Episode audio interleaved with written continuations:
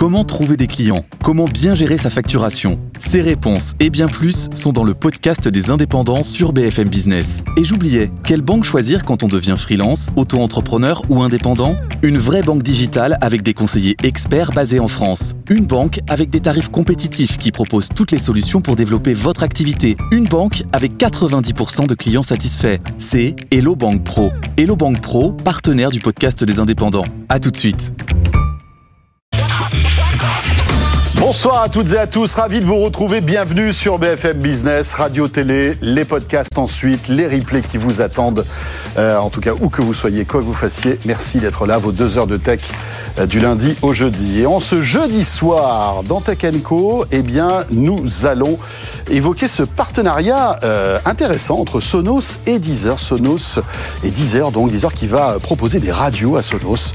on va évoquer tout cela avec l'un des dirigeants de Deezer qui sera mon invité. On s'intéressera aussi à quelques jours de l'ouverture du Salon de l'agriculture, à la ferme digitale et évidemment à la technologie qui arrive euh, dans l'agriculture. Et puis en ce jeudi, nous prendrons le temps pour débriefer l'actu tech de cette fin de semaine, 21h, 22h avec nos experts. On reviendra sur toute l'actu de ces euh, derniers jours qui est évidemment très très riche. Voilà, merci d'être avec nous. C'est parti pour Tech Co sur BFM Business et encore une fois, bienvenue à vous toutes et à vous tous.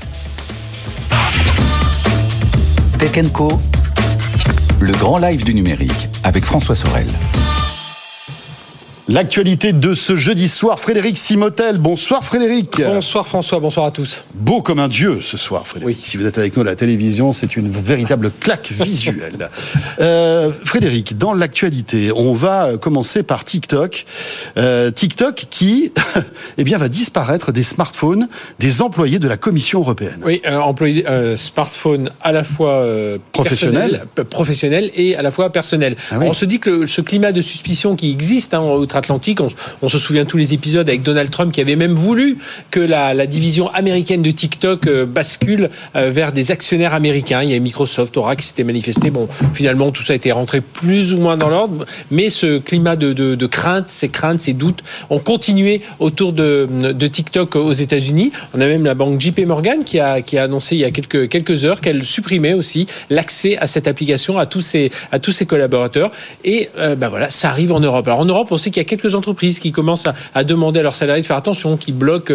Alors qui bloque aussi beaucoup de, de, réseaux sociaux quand c'est interne à l'entreprise. Oui. Là, c'est carrément la Commission européenne qui va, qui demande à tous ses salariés, à, à tous ses collaborateurs, tous oui. ses salariés, de supprimer l'application pro sur pro et sur perso, donc tablette, smartphone, etc. Et ils ont jusqu'au 15 mars pour le faire. Et s'ils ne le font pas, eh bien, il y aura des, il pourra même y avoir des, des sanctions. Des sanctions. Alors les, les, raisons évoquées sont le, la, la, cybersécurité hein, et où vont les datas. C'est vrai qu'il y a quelques, il y a quelques temps, on avait, on avait surpris l'interview d'un, d'un des dirigeants de TikTok qui disait, bah oui, il y a des, euh, il y a des collaborateurs de TikTok euh, qui ont accès à ces datas, qui voient ce qui se passe, mais euh, voilà, ils sont soumis à des règles de confidentialité. Enfin bon, ça n'avait pas beaucoup plu. Euh, le patron de TikTok était même, euh, avait même rencontré euh, Thierry Breton, qui lui avait rappelé toutes nos règles, notamment autour du Digital Service Act. Et puis là, ben, je pense qu'ils n'ont pas eu les garanties souhaitées. Et donc, le, le, la décision a été de couper purement et simplement l'accès à TikTok en demandant à chacun des utilisateurs de supprimer cette application. Alors, on va voir si c'était juste un premier tir de barrage mmh. parce que l'Union européenne ouais. doit, doit, enfin la Commission européenne doit montrer un peu l'exemple, ou si ça peut être un véritable coup de semonce. Ou le début d'une histoire voilà. qui risque d'être compliquée pour TikTok. Après, ce qu'il faut regarder, c'est que les principaux utilisateurs de TikTok, ils sont pas en entreprise. Hein. Enfin, non. Beaucoup sont. Il y en a pas beaucoup qui mais, travaillent à la Commission euh, européenne. Mais voilà. On est d'accord. Ils ont quand même des parents salariés. Quoique, quoique, il y a des adultes qui sont sur TikTok. Ah oui, bien sûr. Hein. Non, non, mais euh, mais c'est surtout ado. Alors peut-être que ça va se limiter aux ados. On, on, va voir tout ça. En tout cas, on va suivre ça de près parce que ça pourrait être une décision lourde de conséquences si euh, et effectivement, comme on l'entend. Euh, ouais, mais qui alimente entreprises... certains fantasmes aussi. On se ouais. dit, mais pourquoi la Commission européenne oblige surtout. en fait ses salariés à désinstaller TikTok? Est-ce que parce que il y a des preuves assez forte d'une espèce de, d'une espèce de comment dirais-je de, de, surveillance en fait de parce qu'il faut savoir que quand vous installez cette application elle va euh, scruter votre géolocalisation elle va pouvoir c'est aussi ça c'est toutes les datas qui sont voilà. derrière c'est c'est pas savoir c'est pas simplement le fait de scroller sur des vidéos des vidéos de, de, d'influenceurs de, de, petits oui. chats qui dansent ou de choses comme ça non c'est vraiment c'est la géolocalisation c'est voir un peu quelles sont vos préférences voilà est-ce que euh, vous bah, vous préférez regarder des vidéos de euh, de bateaux de choses comme ça enfin voilà il y a tout un, un ensemble de datas qui sont récupérées pas du tout anonymisé. Et euh, là, voilà, ça pourrait Hmm. intéresser. Puis ça pourrait intéresser surtout sur les, les tendances de population, voir ce que, ce que regardent les gens. En tout cas, à la Commission européenne, c'est niet, niet, niet, plus de TikTok. Plus de TikTok. Euh, c'est dommage. Mais bon, enfin, toi, tu travailles pas à la Commission européenne. Tu pourras continuer à regarder tes petits chats qui dansent, puisque ce sont tes vidéos On ne préférées. l'interdit pas. Frédéric, je me Je permets quand même de dévoiler un peu ton intimité. Dans l'actualité aussi, c'est Coca qui euh, s'intéresse à l'IA, l'IA d'un certain OpenAI qui est le concepteur de ChatGPT. Oui, en fait, c'est à travers le, le cabinet de conseil Bain Capital que l'on Mmh. connaît. euh, ils conseillent pas mal d'entreprises. Et eux, ils ont décidé aujourd'hui d'avoir une offre. Euh, Ils se sont décidés assez vite, euh, puisqu'on on sait, un ChatGPT, même si ça existait depuis quelque temps, la version vraiment que l'on que l'on voit nous aujourd'hui grand public, ça fait deux trois mois qu'elle est vraiment euh, opérationnelle et, et accessible à un peu plus de monde. Donc Bain Capital a sorti une offre. Ils disent ben voilà, on- nous ce qu'on aimerait c'est accompagner nos entreprises dans euh, dans l'utilisation de ChatGPT. Hein. Euh, la première c'est euh, dans la création de centres d'appel de nouvelle génération. Il s'agit de pouvoir répondre beaucoup mieux. Voilà, vous avez vous avez un souci avec vo- vo- votre votre assurance. Vous savez aujourd'hui quand vous appelez le- les serveurs vocaux avant d'arriver avant d'avoir la bonne réponse, une fois que vous avez quelqu'un en ligne, ça stresse tout le monde parce que lui n'a pas forcément les réponses, connaît pas parfaitement Ouais, votre il faut, dossier. vous êtes obligé de répéter toute l'histoire. vous imaginez si vous avez le ChatGPT avec euh, tout à côté, lui ça lui fait beaucoup de travail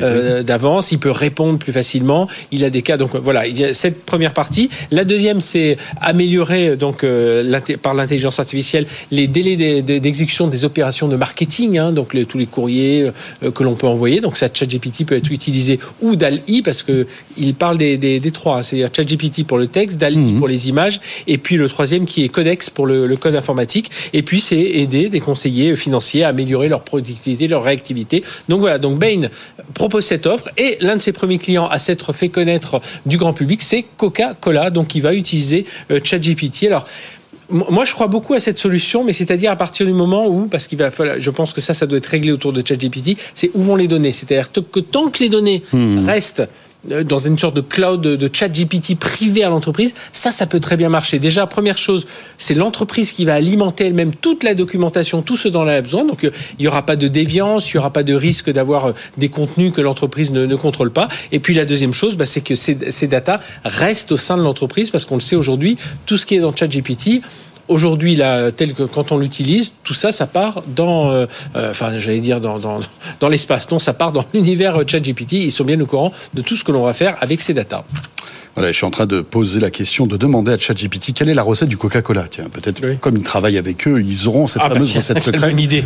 Et il me dit non, la recette exacte du Coca-Cola est un secret bien gardé depuis de nombreuses années. Enfin voilà, bon, il ne le sait pas, hein, c'est Mhm. pas la peine de lui poser la question. Dans l'actualité aussi de ce jour, euh, Frédéric, eh bien c'est Apple qui travaillerait en secret sur un nouveau capteur qui pourrait être intégré euh, à l'Apple Watch et qui pourrait mesurer le taux de glycémie. Ce serait une petite révolution médicale. Oui, sans, euh, enfin, avec un procédé non invasif. C'est-à-dire qu'aujourd'hui, vous savez, il existe pour les, personnes atteintes de diabète 1, diabète 2, qu'elles peuvent mesurer elles-mêmes leur, euh, leur, niveau de, de, euh, glucose, de, glycémie, avec une petite, une petite piqûre dans, dans, le doigt, une goutte de sang, on met ça sur une plaquette, on peut connecter ça à son smartphone et il y a des applications qui vont vous donner tout de suite les taux et puis vous indiquer ce qu'il faut faire si, si ça se passe moins bien ou enfin, vous donner quelques conseils. Là, on est dans une solution non invasive, c'est-à-dire qu'on ne doit plus piquer.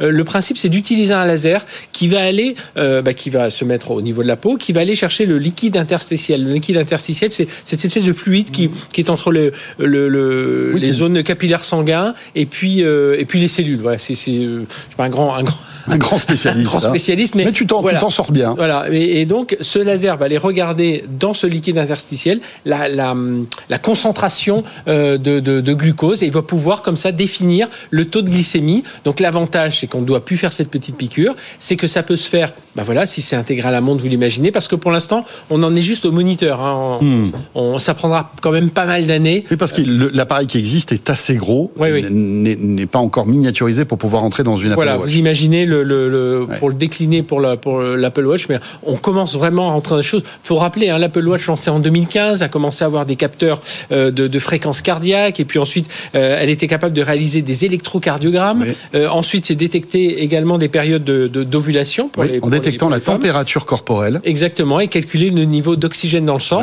Et puis surtout, ils ont mis tout un, tout un tas d'applications autour qui nous indiquent, ben voilà, si on est à un niveau d'oxygène dans le sang qui est pas suffisamment bon, ben nous dire attention, allez consulter ou alors faites attention, prenez tel type de, hmm. enfin prenez tel type de, de, de, médicaments, faites attention à tel type de d'activité, euh, euh, etc.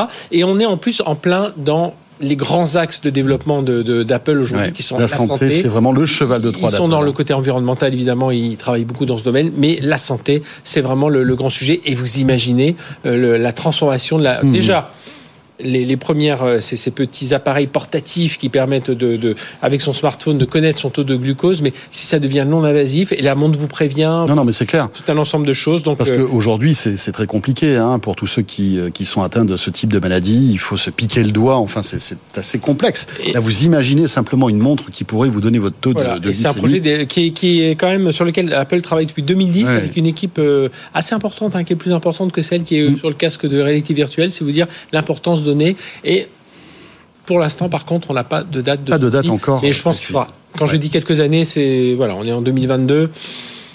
Allez, on se projette à 2030. Dans l'actualité, pour terminer, l'un des concurrents d'Apple, c'est Samsung. Vous le savez, en tout cas dans le monde du smartphone, hein, Samsung qui vient de dévoiler son S23 et qui imagine déjà le futur de la téléphonie mobile, qui pour elle passera par le satellite. Voilà. Euh, vous vous souvenez l'iPhone 14 qui euh, euh, pourrait, pourrait avoir une, puce qui est connectée à des, satellites, mais là pour des situations d'urgence, rappelons-le. Hein. Par contre, Samsung, lui, alors lui, il l'a, il l'a pas, pas encore introduit dans le S23, bien entendu, mais il, alors lui, le principe vous avez votre smartphone avec une nouvelle puce à l'intérieur qui va se connecter directement au, satellite. Le satellite lui va revenir sur Terre, il va se connecter à une station au sol, puisque tout le monde n'est pas doté d'un téléphone satellite. Et depuis cette station au sol, il va envoyer les informations au destinataire. Ça peut être des informations, des textos, dans un sens et dans l'autre. Ça peut être des images, ça peut être des vidéos. Donc voilà, on entre là dans une autre, une autre phase de cette communication par satellite.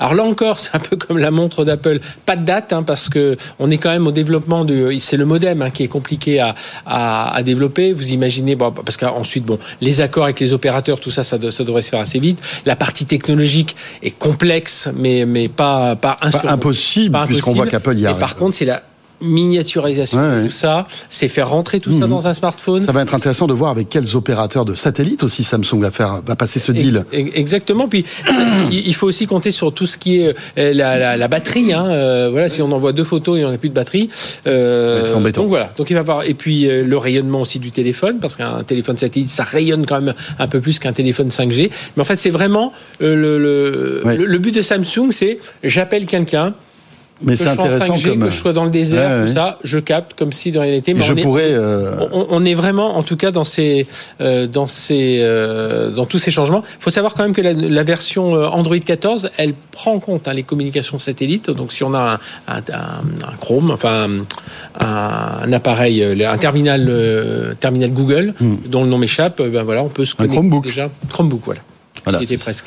euh, il faut savoir que cette technologie s'appelle la 5G NTN. C'est un dérivé de la, la, 5G en fait, qui, qui euh, en fait est émise par les satellites.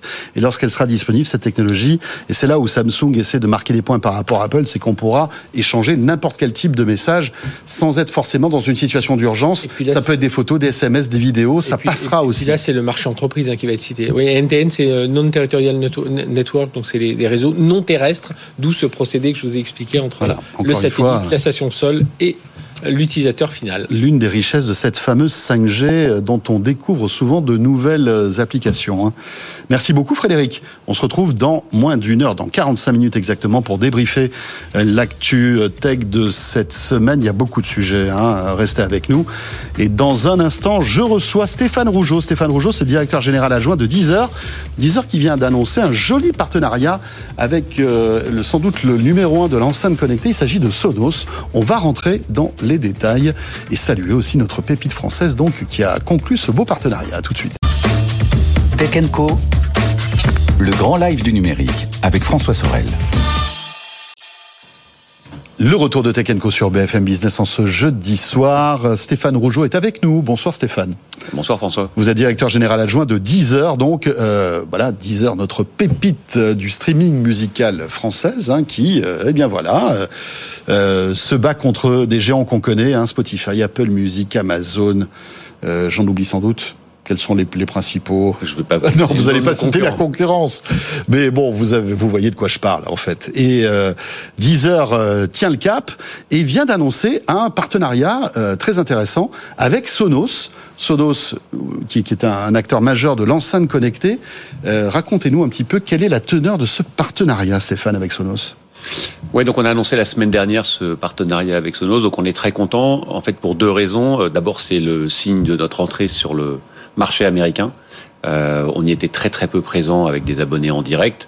Et là, on va y rentrer avec un partenaire qui est vraiment le modèle de, de développement de, de, Deezer et une des spécificités du groupe. Sonos, c'est très puissant, je crois, en plus aux US. À Sonos, c'est 40 millions de produits dans le monde. Et oui. C'est à peu près 14 millions de foyers euh, avec euh, des enceintes Sonos et avec un taux d'attache et une fidélité très élevée parce qu'en moyenne, un foyer a quasiment trois enceintes Sonos. Donc une fois qu'ils commencent à acheter, en fait, ils en achètent beaucoup. Et, et ça, c'est important parce que Sonos évolue euh, d'un fabricant et d'un fournisseur de, de, hardware et d'enceintes audio de très bonne qualité et veut rajouter des dimensions de service. Euh, ils ont d'ores et déjà un service de streaming qui s'appelle Sonos Radio. Tout à fait. Et euh, gratuit. Voilà, mais ils veulent, ils veulent le développer. Euh, et c'est là où on a décidé de faire un partenariat ensemble. Nous, on souhaite se développer aux États-Unis. On souhaite le faire avec un partenaire parce que c'est notre modèle de, croissance euh, et notre spécificité, notre ADN Deezer. Et pour rentrer sur le plus grand marché du monde, bah, finalement rentrer avec une des plus belles marques audio du monde comme Sonos euh, et qui a un taux d'attache très important avec ses consommateurs, c'est une des plus belles opportunités. Concrètement, ça veut dire que les radios Sonos vont être alimentées par le catalogue de Deezer? Oui, alors on va alimenter, ça va être plus que simplement le catalogue. En fait, toute la technologie derrière, euh, ça va être fait et développé par Deezer. En gros, excusez-moi, je vous coupe, mais je lance une Sonos radio, d'accord? Je lancerai finalement Deezer en streaming. Ça sera la technologie pour schématiser derrière. À partir du mois d'avril, ça va être Deezer qui va permettre justement. Vous prenez la main sur cette partie-là. Exactement. Et puis après, on a décidé parce que c'est un accord de long terme. Hein, c'est un accord qui est signé sur cinq ans. Et donc, on va faire évoluer et on va développer ces fonctionnalités des, de ce qu'on appelle Sonos Radio pour fournir un service de musique beaucoup plus développé que ce qu'il est aujourd'hui. Parce que si vous allez aujourd'hui sur Sonos Radio, c'est très bien, mais ça n'a pas toutes les fonctionnalités d'un service de streaming comme Deezer. Et donc, on va innover ensemble pour euh, pouvoir offrir ça aux consommateurs et à ceux qui possèdent des enceintes Sonos. Alors, euh, cette nouvelle alliance fournira donc euh, ses services à 16 pays, euh, dont les États-Unis, vous le disiez, le Canada, le Royaume-Uni, la France, bien évidemment, euh, et l'Allemagne. Euh, rappelons que Deezer, c'est, bah, comme tous les autres à peu près, hein, des dizaines et des dizaines de millions de titres, 90 millions. L'idée aussi, c'est de, de, pousser, comment, en fait, votre, votre, la puissance de ce partenariat aussi, c'est de pouvoir être force de proposition pour éditorialiser ces radios euh, Ou est-ce que Sonos vous dit, bah écoutez, bah voilà, moi j'aimerais bien une radio années 80 avec tel type d'artiste, etc. Ou alors vous, vous, en fait, il vous confie l'éditorial, en fait, la programmation, les playlists de ces radios? Alors jusqu'à présent, Sonos euh, éditorialise déjà euh, son service Sonos Radio. Euh, ils vont continuer à le faire. En revanche, ce service va potentiellement évoluer vers un service beaucoup plus complet, un service où les utilisateurs pourront eux-mêmes euh, choisir comme ils le font sur un service de streaming comme Deezer ou éventuellement d'autres. Et donc c'est toute cette innovation qu'on va mmh. faire ensemble et on va rajouter ég également des couches éditoriales, mais c'est quelque chose que Sonos fait d'ores et déjà. Est-ce que vous apparaissez en marque blanche dans ce service ou est-ce qu'on verra euh, euh, Sonos by Deezer? Comment ça va se passer? Alors on n'a pas complètement défini encore tous les, tous les termes. On va s'appuyer sur la force de la marque Sonos, parce que c'est une des 20 marques les plus connues et les plus ouais. reconnues par les consommateurs au monde. Donc on a tout intérêt à s'appuyer dessus, surtout aux États-Unis, mais c'est vrai aussi dans les, dans les 16 pays de l'accord. Euh, et en revanche, on va faire apparaître Deezer. Est-ce que ça sera Powered by Deezer? Est-ce que ça sera by Deezer? On va regarder tout ça, mais, mais Deezer sera partie intégrante du service. Euh c'est rigolo parce que quand on voit le, le, petit à petit le cheminement de Sonos, qui était au départ simplement un fournisseur de musique, on pluguait son Spotify, son Apple Music, son Deezer. Hein, vous êtes vous êtes là depuis depuis le début hein, euh, sur Sonos. Euh, et puis il y a eu ces Sonos Radio. Là, on voit que ce partenariat de médias Sonos en quelque sorte en votre en votre avec votre votre savoir-faire euh, arrive encore plus fort. Est-ce que ça veut dire que petit à petit, à votre avis, avec Sonos, vous pourriez lancer une offre de musique finalement payante on, ne va pas préjuger de ce que sera l'avenir, mais dans, dans cet accord qu'on a ensemble sur les cinq prochaines années, on va innover et on va développer tout un tas de choses. D'accord. Et, et, dans un seul but qui est au cœur de, de ce qu'est Sonos, c'est finalement l'expérience utilisateur leurs enceintes. Nous, on est allé plusieurs fois à Santa Barbara les voir. Et finalement, c'est des gens qui innovent dans la technologie et dans la technologie audio pour fournir la meilleure expérience possible. Alors évidemment, ils sont concentrés sur la qualité du son, sur la qualité de l'enceinte, sur son ergonomie. Mais aujourd'hui, ils se concentrent également sur finalement oui, le ce contenu. qui sort de l'enceinte, c'est-à-dire le contenu. Euh, et c'est là où ils sont venus chercher quelqu'un comme, euh, comme Deezer. Et c'est là où on a un partenariat qui fait du sens pour les deux maisons. Ouais, mais c'est intéressant de voir que Sonos voilà, veut reprendre la main sur ce contenu et ne plus euh, simplement céder tout ça à, aux acteurs qu'on connaît. Euh, quel est le modèle économique de tout ça, euh, Stéphane? Les, Ce sont des radios gratuites, finalement, qui seront financées par la publicité? Donc il y a un service qui s'appelle Sonos Radio qui est pour l'instant supporté par la publicité. Oui. Donc ça, on va l'opérer, on va le reprendre. Ils ont également un service qui s'appelle Sonos Radio HD, qui est un service de souscription. Donc là, ils ont des abonnés à ce service euh, Sonos Radio HD. Donc, Donc là aussi, on, on s'abonne ce- ah, voilà. Et le but, c'est finalement de faire croître ces services. Alors nous, on va plutôt faire croître avec eux le service d'abonnement, parce que c'est ça notre modèle, plutôt que le modèle financé par la publicité. Et donc, dans les années à venir, ce qu'on cherche, c'est à développer la base utilisateur euh, de ce service pour les personnes qui auront du Sonos. Et donc, ça va nous apporter du business en plus aux États-Unis, Mhm. des abonnés, euh, évidemment du chiffre d'affaires, et c'est ça ce qui soutient notre croissance et notre développement. Ça veut dire que dans quelques années, Sonos pourrait racheter Deezer, par exemple? Alors ça, on n'a absolument pas évoqué ces sujets-là. je voilà, je, je fais un peu de science-fiction. Dans l'actualité aussi du streaming, euh, sujet qui est, qui est très intéressant, c'est TikTok, qui évidemment est au cœur de l'actualité. Je ne sais pas si vous avez suivi avec euh, les, les, les employés de la Commission européenne qui vont être obligés de désinstaller l'application. Euh, voilà, qui, est une- qui est d'ailleurs une application très très populaire. Hein. Tous les jeunes adultes aujourd'hui, les plus jeunes et les moins jeunes d'ailleurs, utilisent TikTok. Et TikTok est, est aujourd'hui un vecteur musical impressionnant. Comment voyez-vous, vous, en tant que Deezer, euh, TikTok? Est-ce que c'est un allié qui vous fait de la promotion de la musique qu'après les, les utilisateurs vont écouter chez vous Ou est-ce que ça devient un concurrent, Stéphane Rougeau? Donc en, ang- en anglais, on appelle ça un friend-mise. Donc évidemment, euh, ça nous permet à travers TikTok de faire euh, passer euh, tout un tas de marketing digital et puis d'acquérir des abonnés. Euh, ça permet également de faire de la promotion d'artistes, même si c'est pas nos artistes parce que c'est ceux des labels, ça fait la promotion de la musique. Après, évidemment, c'est du temps d'audience. C'est du temps d'attention de la part des consommateurs. Et oui, tous les gens qui sont sur TikTok ne sont pas chez vous pendant ce temps-là. aussi. Non, je pense qu'il y en a beaucoup. euh, mais ils sont également sur des plateformes concurrentes. Aujourd'hui, TikTok n'est pas encore vraiment rentré dans du streaming musical par abonnement. Bon, ils ont un modèle économique qui est totalement différent. Ils ont fait des tests dans un certain nombre de pays, notamment au Brésil. Peut-être qu'ils vont aller plus loin, mais ils sont sur des modèles qui sont différents. Est-ce que leur base d'abonnés, qui est évidemment extrêmement grande, euh, va être prête à basculer sur du modèle d'abonnement payant mensuel de souscription? Ça, on ne le sait pas encore, mais ça peut faire partie. Et là, ça devrait, ça, ça deviendrait un concurrent euh, Ça deviendra un redoutable. beaucoup, beaucoup plus direct. On est d'accord. Encore une petite question sur TikTok. Est-ce que TikTok n'est pas en train de bouleverser euh, la créativité des artistes? Parce qu'on voit qu'aujourd'hui, euh, il y a des chansons qui sont spécifiquement créées pour TikTok, pour faire le buzz, pour euh, voilà générer des droits d'auteur qui vont durer quelques dizaines de secondes, voire deux minutes maxi. Est-ce que vous ressentez cette influence de la création euh, diffusée sur TikTok sur Deezer Alors, on ne le ressent pas directement. Maintenant, on a tout un tas de playlists et notre partie éditoriale joue aussi là-dessus pour pouvoir mettre en avant du contenu qui a été créé et développé par des artistes sur TikTok et du contenu qui, f- qui, qui, est très populaire sur TikTok. Donc ça, évidemment, c'est quelque chose qu'on prend en compte. Après, nous, ce qui nous intéresse, c'est de faire évoluer notre plateforme pour permettre la créativité des artistes et surtout le lien entre les artistes et les utilisateurs et les abonnés. Aujourd'hui, on est une plateforme qui, depuis une quinzaine d'années, comme toutes les plateformes de streaming par abonnement, donne accès à un catalogue avec un certain nombre de fonctionnalités, mais en gros, vous avez accédé à 90 millions de titres. Derrière, vous avez des moteurs de recommandation pour que ça corresponde à vos goûts musicaux et ce que vous voulez. Nous, ce qui nous intéresse, c'est que finalement, cette plateforme, elle aille bien au-delà de ça et qu'elle permette de relier les artistes avec les fans et puis les fans entre eux et plein d'autres fonctionnalités qui sont pertinentes pour l'écosystème de la musique et pour les artistes, qui sont évidemment pertinentes pour les fans et puis qui nous permettent, nous, de générer du chiffre d'affaires supplémentaire. Voilà, pour pouvoir échanger avec des fans, créer une interactivité, des choses échanger comme avec ça. les fans, proposer des services de billetterie, Oui. proposer du live streaming, fait ce qu'on a, commencé à faire, faire du e-commerce. Finalement, il n'y a pas de plateforme plus naturelle pour un artiste de Bien musique euh, pour se connecter avec ses fans que Deezer ou qu'une plateforme de streaming par rapport à d'autres types de plateformes beaucoup plus généralistes. Ça devient un réseau social finalement.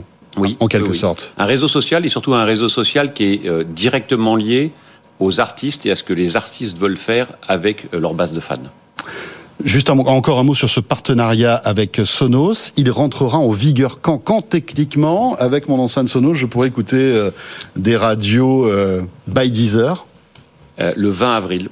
20 avril 2023, donc dans un peu moins de deux mois.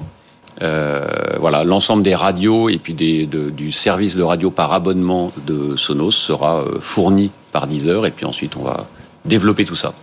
Voilà, encore une fois, c'est un vrai joli coup, je trouve, hein, pour Deezer, qui d'un coup va euh, pouvoir étendre en fait son rayonnement hein, aux États-Unis, un peu partout dans le monde, hein, puisque Sonos est une marque reconnue euh, mondialement. Et à ce sujet, euh, euh voilà, Sonos annonce de nouvelles enceintes, hein, de nouveaux modèles qui sont très intéressants et qui renouvellent un petit peu leur gamme, qui sont à la fois Wi-Fi mais aussi Bluetooth.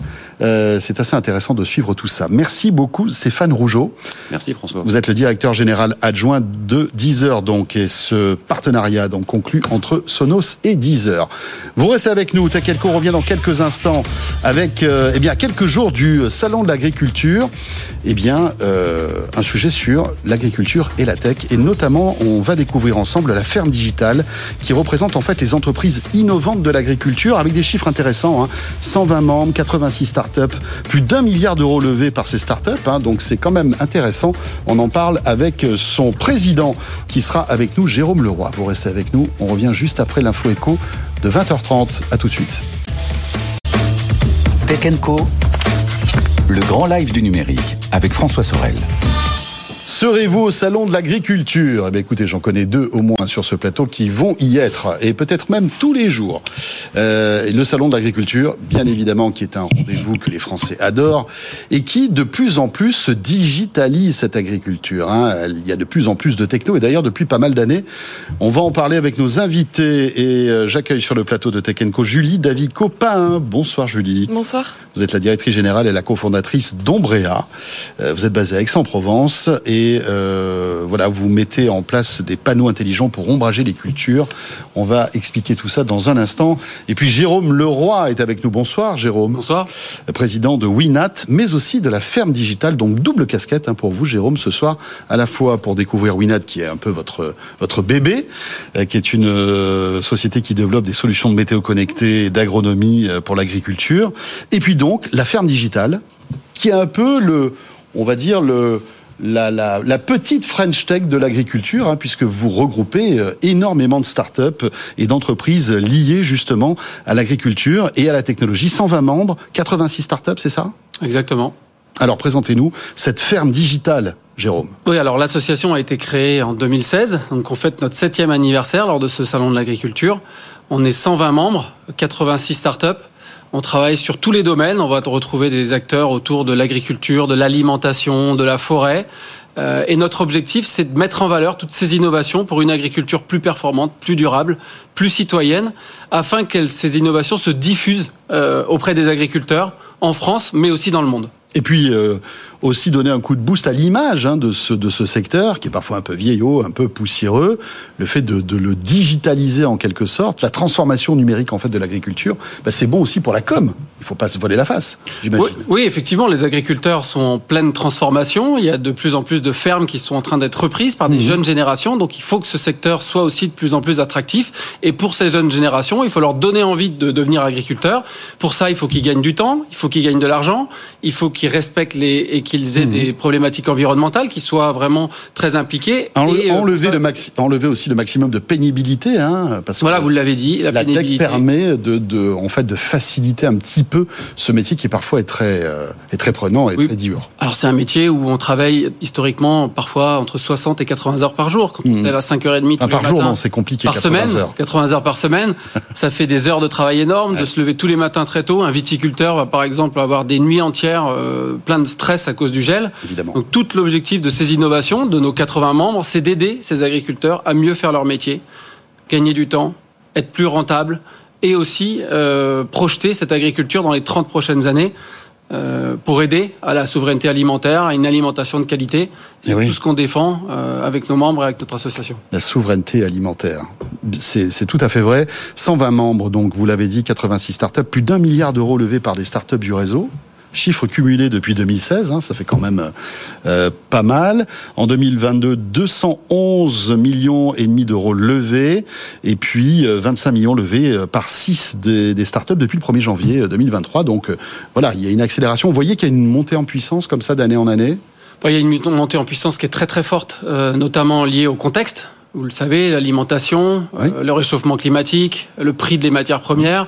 Les tensions géopolitiques. Des tensions géopolitiques qui mettent une pression très importante sur le milieu agricole et donc l'innovation, grâce notamment à des technologies d'intelligence artificielle qu'on va appeler plutôt la deep tech, donc des grandes masses de données qui vont être, être en capacité d'être traitées très très vite, et les biotech, comment on fait avec des matières naturelles pour se défendre contre les maladies, améliorer la vie des sols pour euh, éviter un sol de trop transpirer quand il fait mmh. très très chaud. Et ben tout ce mix de deep tech et de biotech fait que cette génération de d'entreprises créées il y a 5 ans ou 6 ans sont maintenant en train de s'industrialiser et de s'internationaliser. Ouais, ça c'est une bonne nouvelle. Euh, cette ferme digitale sera donc au salon de l'agriculture. C'est quoi l'objectif d'être euh, d'être là-bas? En fait, déjà, notre septième anniversaire, c'est là qu'on s'est créé, au Salon de l'Agriculture en 2016. On avait 100 mètres carrés. Aujourd'hui, demain, on va avoir, à partir d'après-demain, on va avoir 800 mètres carrés, plus de 60 entreprises, 80 conférences pendant les 9 jours du salon. Donc notre objectif, c'est de montrer que l'agriculture est belle, que l'agriculture innove et que les talents français, mhm. euh, qui sont, qui soient ingénieurs, commerciaux ou développeurs, euh, sont créatifs et veulent aider cette agriculture française à devenir encore plus performante et aussi à créer des emplois en France, rendre le secteur attractif et faire que l'agriculture française conserve sa place en Europe, conserve sa place dans le monde et que des emplois dans la technologie agricole soient issus d'entreprises françaises plutôt que nos fermes françaises et notre alimentation dépendent d'acteurs internationaux étrangers. Voilà, ça représente euh, en tout cas la ferme digitale plus de 3000 salariés et près de 100 nouvelles offres sur votre site euh, chaque mois. Donc on voit qu'évidemment, euh, comme tous les métiers liés à la tech, vous êtes demandeur en fait de talent. C'est intéressant parce que ce salon vous permet permet en fait aux agriculteurs de vous découvrir et peut-être d'adopter certaines solutions, peut-être celle d'Ombrea qu'on va évoquer dans un instant, euh, mais aussi pour vous peut-être de rencontrer des talents qui euh, pourraient euh, arriver dans, dans, dans, vos sociétés, et puis aussi pour le grand public de découvrir en fait toutes ces technologies. C'est très intéressant et vertueux. Un mot sur Winat, puisque vous avez cette double casquette ce soir dans Tech. Jérôme, vous êtes à la fois le président de la ferme digitale, mais aussi le président de Winat, qui, je le disais euh, tout à l'heure, euh, est une solution de, comment ça, de météo connectée en quelque sorte? Oui, c'est ça. Alors, on a euh, aujourd'hui une, une 8, capteurs. On a 18 000 agriculteurs abonnés dans 6 pays en Europe. 12 000 capteurs déployés partout dans les sols en France, en Allemagne et en Espagne. Et qu'est-ce qu'on va proposer à l'agriculteur? C'est une aide à la décision quotidienne grâce à une information qui va remonter toutes les 15 minutes sur son téléphone pour l'aider à prendre des bonnes décisions grâce à, des données satellites, grâce à des données de capteurs dans le sol et l'aider ainsi, euh, du matin jusqu'au soir ou du semis jusqu'à la récolte, à mieux connaître ce qui se passe dans son sol, dans sa parcelle, au point GPS près, pour lui permettre en gros, excusez-moi, je vous coupe, mais c'est d'arroser vraiment au moment, à l'instant T, quand il faut arroser, par exemple Exactement, vous le connaissez, 31 euh, jours sans pluie euh, depuis le début de 2023. une période de sécheresse, de sécheresse inédite. 25% hein, de pluviométrie euh, en moins l'année dernière. Et nos solutions, grâce à des capteurs dans le sol, vont permettre à l'agriculteur de connaître ce qui va se passer à 7 jours à 3 jours ou à J plus 1 et lui permettre de mettre la bonne quantité d'eau au bon endroit au bon moment en mhm. fonction du besoin de sa culture, que ce soit de la pomme de terre, que ce soit du maïs ou du sorgho. La terre ne va pas avoir le même besoin, la plante ne va pas avoir le même besoin et notre objectif, c'est aider tous les agriculteurs européens grâce à ces données croisées dans notre application à pouvoir prendre la bonne décision tout au cours de l'alimentation de la plante en eau. On peut euh, faire économiser 20% d'eau grâce à ces capteurs en fait pour les agriculteurs? Oui, c'est tout ce qu'on constate aujourd'hui sur nos 18 euh, 000 clients dont une 40% minimum sont des utilisateurs d'eau pour faire grandir leurs plantes. Mhm. C'est 20% d'économie d'eau. C'est parfois 4 jours d'irrigation en moins en pleine saison. C'est également c'est des litres, des millions de litres, des millions de mètres cubes euh, d'eau économisée et aussi des milliers, des milliers d'heures de travail économisées, puisque l'arrosage d'une culture demande beaucoup de temps demande beaucoup d'énergie, c'est aussi des gains énergétiques. Et donc effectivement d'avoir des capteurs dans son sol va permettre à l'agriculteur de connaître ce qu'il y a sous ses pieds, va anticiper le climat des 5 ou 6 prochains jours et ainsi lui faire gagner du temps, des kilomètres, de l'eau. Et 20%, c'est vraiment ce qu'on constate depuis euh, nos 8 ans d'expérience. Techniquement, ces capteurs s'installent où? Dans la terre euh, Euh, voilà, il en faut combien Voilà, c'est assez euh, simple. L'agriculteur reçoit euh, un carton avec des capteurs, une, 5 ou 6 capteurs. Il va les implanter à 20 cm, à 30 cm de profondeur, à 60 cm de profondeur, en fonction des cultures qu'il a, mmh. qu'il a implantées. C'est vous qui le faites ça ou c'est le c'est carrément plug and play Complètement plug and play par l'agriculteur. Il reçoit son capteur, il implante, c'est directement disponible sur son téléphone mobile. Et ensuite, jour par jour, il va pouvoir suivre quelle est l'humidité de son sol. Est-ce que mon sol mhm. s'assèche? Est-ce qu'au contraire, comme il a plu la veille, mon, mon sol n'a plus besoin d'être arrosé? Et ainsi, tout au long de la culture, l'agriculteur va pouvoir piloter la quantité d'eau, les périodes d'apport en eau et aussi ses déplacements, optimiser ses déplacements sur les parcelles. Par exemple, un agriculteur va en installer 5 ou 6, deux dans une parcelle, deux dans la parcelle à l'arrière de la ferme deux dans une parcelle qui est à 5 km. Et c'est comme ça qu'il va pouvoir ensuite gérer, par exemple, avec ses salariés, qui vont eux intervenir au bon moment, au bon endroit, et pas forcément, du coup, arroser quand c'est pas nécessaire à 10 km. Est-ce qu'on peut pas pousser l'automatisation euh, jusqu'à ce que, en fait, l'arrosage se déclenche automatiquement parce que Winat l'aura dit en fait à un système? Alors c'est déjà le cas, il y a certains systèmes euh, d'arrosage automatique, mais nous on a plutôt pris le pas chez Winat que ce soit l'agriculteur qui soit décideur. L'agriculteur choisit et hmm. ensuite il va orienter et faire sa programmation du système d'irrigation pour pouvoir décider. Mais grâce à Winat, il va pouvoir réduire de deux heures, par exemple, l'irrigation pendant une journée, ou il va pouvoir arrêter pendant, pendant quelques jours le temps que le, sol mhm. s'assèche. Et ça, ça va lui permettre d'économiser de l'eau, soit parce qu'il a une réserve d'eau. Et c'est ça qui va l'aider dans son quotidien à avoir toujours la bonne information, peu importe où c'est dans sa ferme. Parfois, les agriculteurs ont des parcelles qui vont être très éloignées, à 5 km ou à 10 km, et ils n'ont pas le temps d'y aller en voiture. Et c'est ça qu'on va les aider à faire au quotidien en connectant euh, les parcelles françaises. Et vous êtes basé à Nantes, hein, euh, Jérôme Winat, donc euh, fondé en 2014, belle réussite. Julie, c'est à vous. Julie Davé-Copin, donc directrice générale et cofondatrice d'Ombrea. Expliquez-nous un petit peu quel est le concept d'Ombrea et ces panneaux intelligents que, que vous déployez. Alors nous, le cœur du travail d'Ombrea, c'est de savoir euh, pallier les aléas climatiques. En fait, euh, euh, vous avez cité justement ces panneaux que vous voyez d'ailleurs à l'écran. le principe de ces panneaux, c'est clairement de moduler l'ombrage en fait par jeu d'ouverture et de fermeture, par mhm. exemple. On va pouvoir moduler l'ombre au sol et ainsi apporter à la culture qui est en dessous tout l'écosystème dont elle a besoin pour grandir dans les meilleures conditions possibles. On va jouer sur la lumière, sur l'humidité, par exemple. et nous, notre savoir-faire chez Ombrea, c'est de savoir à quel moment la plante a besoin de tel ou tel paramètres climatiques pour jouer sur ses rendements, pour jouer sur sa bonne santé et faire en sorte d'accompagner l'agriculteur dans ces changements immenses qu'on rencontre aujourd'hui. Hein. Jérôme euh, en parlait tout à l'heure, euh, vague de sécheresse en plein hiver euh, qui, qui va avoir des conséquences malheureusement très, très compliquées pour les agriculteurs. Et donc nous, voilà, Ombrea, notre travail, c'est vraiment de les accompagner et de gérer toute la notion de risque agroclimatique sur les parcelles. C'est euh, incroyable parce qu'en fait, ce sont des, des, des, panneaux qui sont motorisés en quelque sorte et qui vont euh, capter la lumière mm. et euh, en fait se moduler euh, suivant en fait l'inclinaison de la lumière par rapport aux plantes, si j'ai bien compris. C'est un peu plus simple que ça en fait finalement. C'est-à-dire que nous, les, le système mécanique que vous voyez là est le support technique de toute l'intelligence qu'on va placer derrière. En fait, on va pouvoir à distance. Donc nous, le cœur de notre travail, c'est de travailler sur toute la partie software du système. Donc on a des capteurs sur euh, chaque parcelle qui vont nous envoyer euh, des données euh, météo classiques. Hein. On va mesurer la température, mhm. l'humidité, le niveau d'irrigation par exemple. Et à partir de ces données-là, on va les croiser avec notre savoir-faire qui va nous dire par exemple la salade à tel moment de l'année, elle a besoin de tel ou tel paramètre climatique pour grandir dans des bonnes conditions, pour avoir un bon rendement.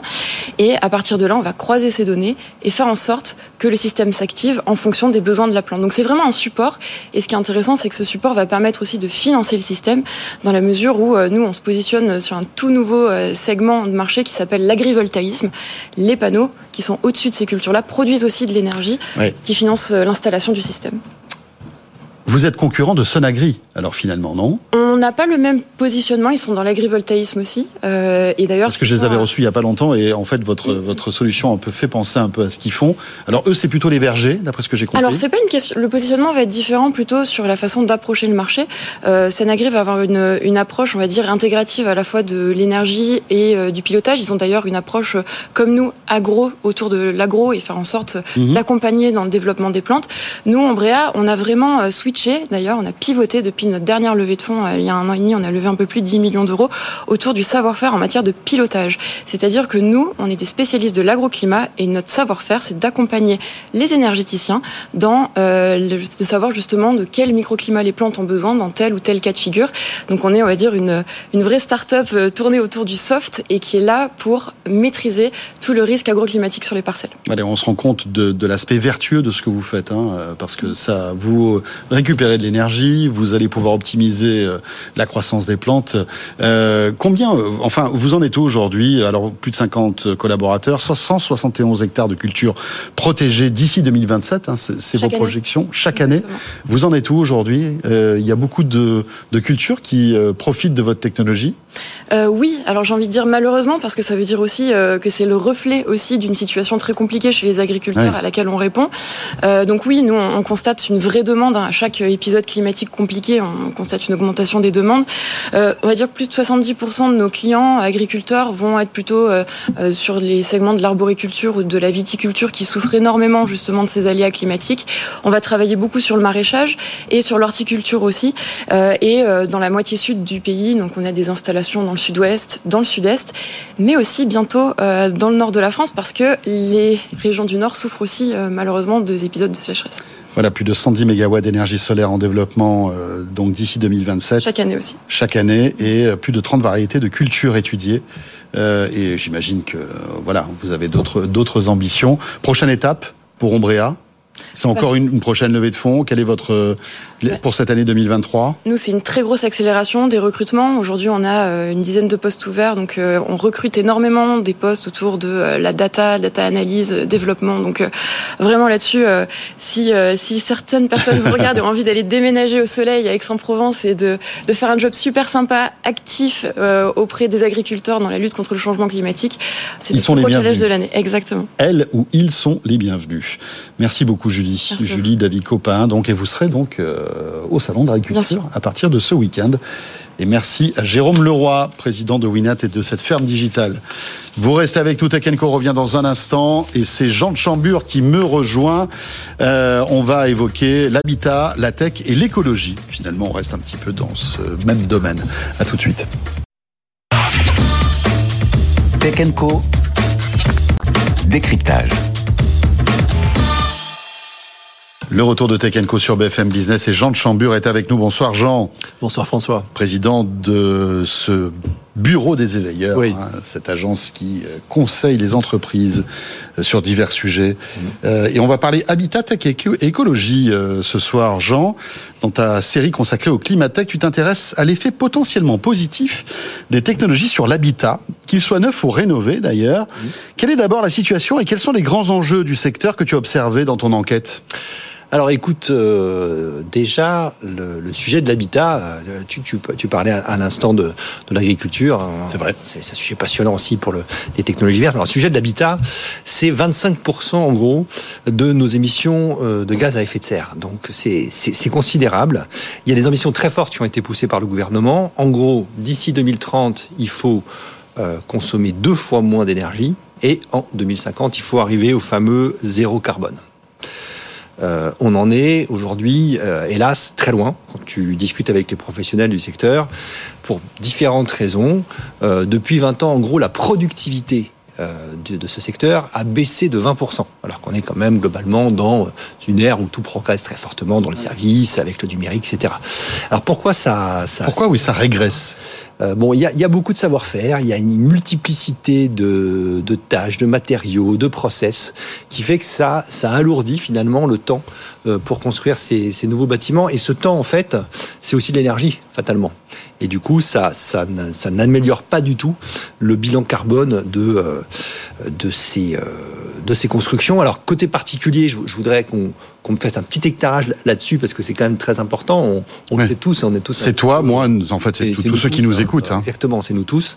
Le, le, ratio a complètement changé. C'est-à-dire qu'il y, y, a une vingtaine d'années, on était en consommation énergétique, en gros, à 80% sur du, du, chauffage et à 20% sur, disons, tout le reste. Aujourd'hui, l'électricité occupe 50% de notre consommation.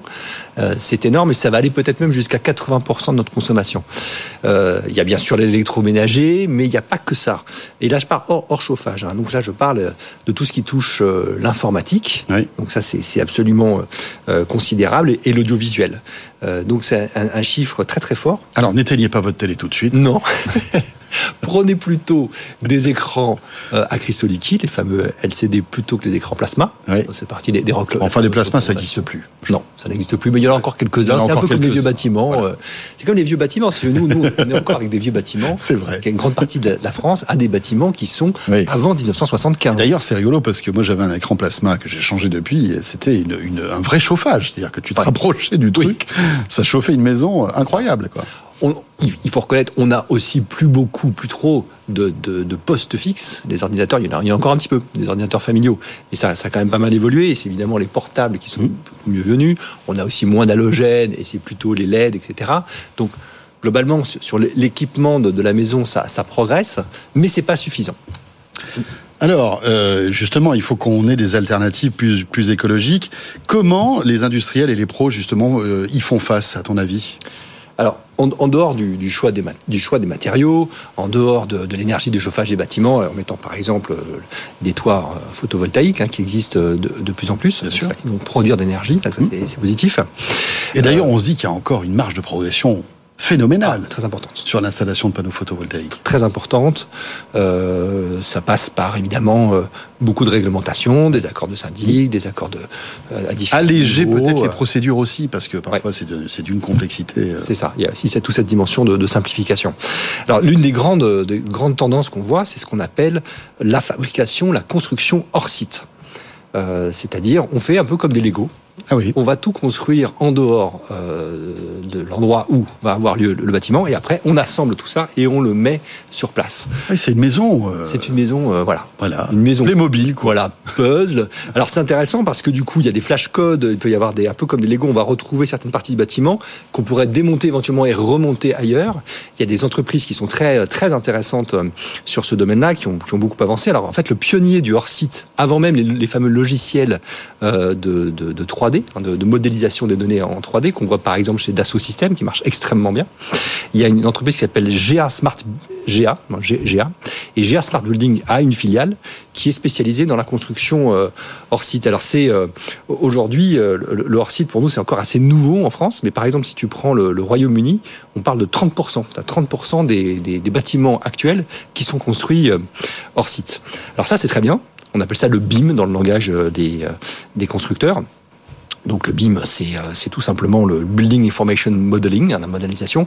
C'est très bien pour le neuf, mais il n'y a pas que le neuf. Eh oui, euh, parce que tout ça, tout ce que tu en racontes est évidemment passionnant, mais ça coûte beaucoup d'argent quelle serait euh, la solution pour tous ceux qui ne veulent pas aussi gréver leur budget? Voilà. Alors, autre solution, alors je, reprends une autre image, on parlait des Lego, mais nous pourrions parler là maintenant des pulls. Des pulls que l'on va mettre sur les façades des immeubles. Il y a euh, une démarche qui s'appelle Energy Sprong, qui est vraiment une démarche qui a commencé euh, en Californie, mais qui est aussi aujourd'hui commencé également en Europe à partir des Pays-Bas, qu'on voit un peu partout, au, Royaume-Uni, en Allemagne, en Italie et, et, progressivement en France. Donc en fait, l'idée est très simple. On fait là aussi euh, une construction hors site, mais c'est plutôt du design hors site. Et on va coller, si tu veux, sur la façade euh, c'est très impressionnant à voir. Hein. ça concerne beaucoup de logements sociaux, ça concerne des, des, des cantines. Donc là, c'est on, on, adresse vraiment la masse un peu des, mmh. des, bâtiments à renouveler. Alors ce ne sera pas sur les, les, les façades historiques haussmanniennes qu'on connaît dans les centres-villes, mais oui, parce que évidemment, ça, ça, casse toute la, on va dire la beauté de ces bâtiments, non? Ça peut ou pas, ça peut ou pas? Alors c'est la première réaction, mais il faut regarder vraiment le, les, les, vidéos. On se rend compte que ça peut être, ça peut être plutôt élégant. Là, ça gros avantage et que ça coûte beaucoup moins cher pour les particuliers. Certes. On perd pas de, de, de, de mètres carrés. Et puis ça fait le chaud et le froid. C'est-à-dire que euh, non seulement ça te, ça, te protège, euh, alors ça fait à, la fois pull et, euh, ventilation de cette mmh. manière, ça te protège d'un excès de chaleur comme d'un excès de, froid. Et du coup, évidemment, ta consommation énergétique se retrouve bien, bien améliorée. Energy Sprong, c'est vraiment quelque chose de très intéressant à suivre. Je rappelle juste un chiffre là-dessus. On, on, est en gros à 400 000 logements neufs construits chaque année en France, hein, donc c'est quand même important. Mais notre patrimoine, c'est 37 millions de, de, logements. Donc en 2050, le moment où on attendra hmm.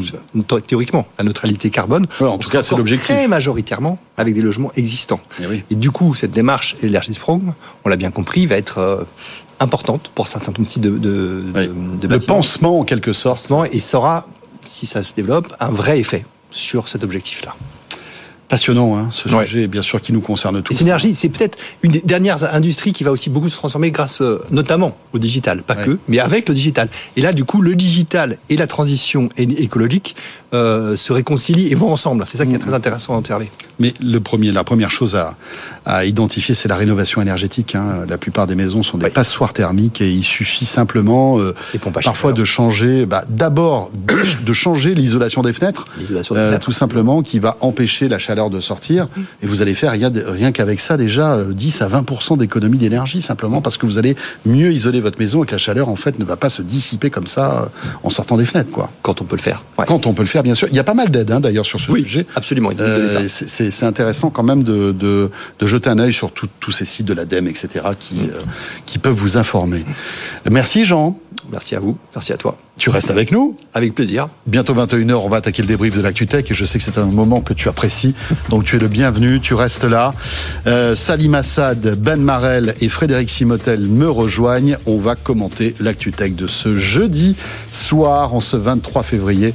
Dans un instant, euh, sur BFM Business dans Tech Co. Voilà, on va revenir euh, sur toute l'actualité, la révolution de ChatGPT, euh, mais aussi évidemment ces craintes autour de TikTok. Hein, qui euh, est vraiment là, euh, au, on va dire, au, c'est l'œil du cyclone, quoi. Tout le monde regarde TikTok et notamment la Commission européenne. On en parlera entre autres tout à l'heure. Vous restez avec nous. Merci d'être là. C'était Kenko sur BFM Business. Tech Co. Le débrief de la tech. Et eh bien voilà, 21h02, on attaque notre deuxième heure en ce jeudi soir et c'est le débrief de l'ActuTech avec ce soir Salim Assad qui est là. Salut Salim. Bonsoir, bonsoir François. Associé chez Newfound. Euh, nous avons aussi Jean de Chambure. Rebonsoir mon cher Jean. Bonsoir François. Président du bureau des éveilleurs. Frédéric Simotel, journaliste à BFM Business. Et le retour de Ben Marel qui nous avait bien manqué depuis tous ces mois. Il est de retour dans Tech Co et dans le débrief. Salut Ben. Salut, merci de m'avoir à nouveau président et cofondateur de Briga. Ça n'a pas bougé Ça n'a pas changé, non. Bon, ça n'a pas vocation à changer, en tout cas pas, pas tout de suite. Tout va bien. En tout cas, on est ravis de te retrouver pour commenter l'actualité tech. Et avant d'attaquer euh, un gros morceau sur l'IA et ChatGPT, j'aimerais qu'on évoque avec Jean de Chambure, ici présent, la, la présence, justement, la semaine dernière, d'une un, des personnes les plus puissantes au monde. C'était Jeff Bezos, qui était à Paris. D'ailleurs, l'une de nos collaboratrices, et pour ne pas la nommer, Léa, qui produit cette émission, l'a croisé dans un restaurant et je lui dis mais c'est pas possible, c'est pas Jeff Bezos, tu l'as peut-être confondu, etc. C'était peut-être, je sais pas, John McEnroe ou quelqu'un d'autre. Non, c'était vraiment bien euh, Jeff Bezos. Il y avait une raison à ça, c'est que Jeff Bezos a été décoré par Emmanuel Macron, un peu en catimini. C'était le 16 février dernier. Il a reçu euh, eh bien, le, le, la, la, récompense ultime, un chevalier de la Légion d'honneur. Mmh. Euh, Jean. Oui. Euh, et ça fait beaucoup de bruit, en fait, euh, cette semaine, en tout cas une partie de la classe politique, euh, disons principalement la gauche, hein, c'est plutôt offusqué de, du fait que Emmanuel Macron oui, voilà. remettait. Bon, ça, on peut tout à fait les comprendre, ils sont dans leur, dans ligne idéologique, on va pas, pas forcément on peut les comprendre commenter pas, sur ça. Enfin, je veux dire, on peut les comprendre dans leur schéma de pensée, oui. qui pas forcément celui que je partage, mais on peut Oui, parce que c'est récompensé de l'ultra-capitalisme, etc., etc., quand on est de gauche. Ce qui est, je trouve intéressant au-delà de ça, bon, parce que c'est bon, la politique, mais au-delà de ça, c'est qu'il n'est pas fait avec beaucoup de. Enfin, il, c'est quand même pas n'importe qui, Jeff Bezos. On est en train de parler d'un des grands euh, patrons des top 4, top 5 des, des, boîtes dans le monde. Oui. Euh, quand même. Pourquoi l'avoir fait Pourquoi Soit on décore, et à ce moment-là, on dit vraiment qu'on décore, soit on décore pas. Mais cette espèce d'entre deux, je ne le comprends pas très bien, surtout si on est Startup Nation, surtout s'il y a un écosystème autour de ça. Donc ça dénote un petit peu, est-ce qu'il y a derrière euh, une décoration, c'est toujours gratuit et ça, peut, ça, ça flatte mm -hmm. et ça peut permettre, pourquoi pas. Est-ce qu'il y a habilement quelque chose de politique derrière en disant, bah voilà, on, cher Jeff Bezos, vous vous rappelez des taxes, taxes GAFAM, vous avez optimisé quand même un certain nombre d'années vos, vos, vos, résultats, mais peut-être que là maintenant vraiment, s'il vous plaît, vous faites bien les choses dans l'ordre, vous nous aidez à ce que les autres GAFA vous suivent. Et merci d'ailleurs, vous avez des emplois créés en, en, France aussi, ce qui est aussi également une, une réalité. Donc on ne sait pas exactement ce qu'il y a derrière. Euh, mon regret personnellement, quand on sait aussi l'attachement qu'on a à la French Tech, à toutes ces innovations, etc., qu'on pousse quand même régulièrement.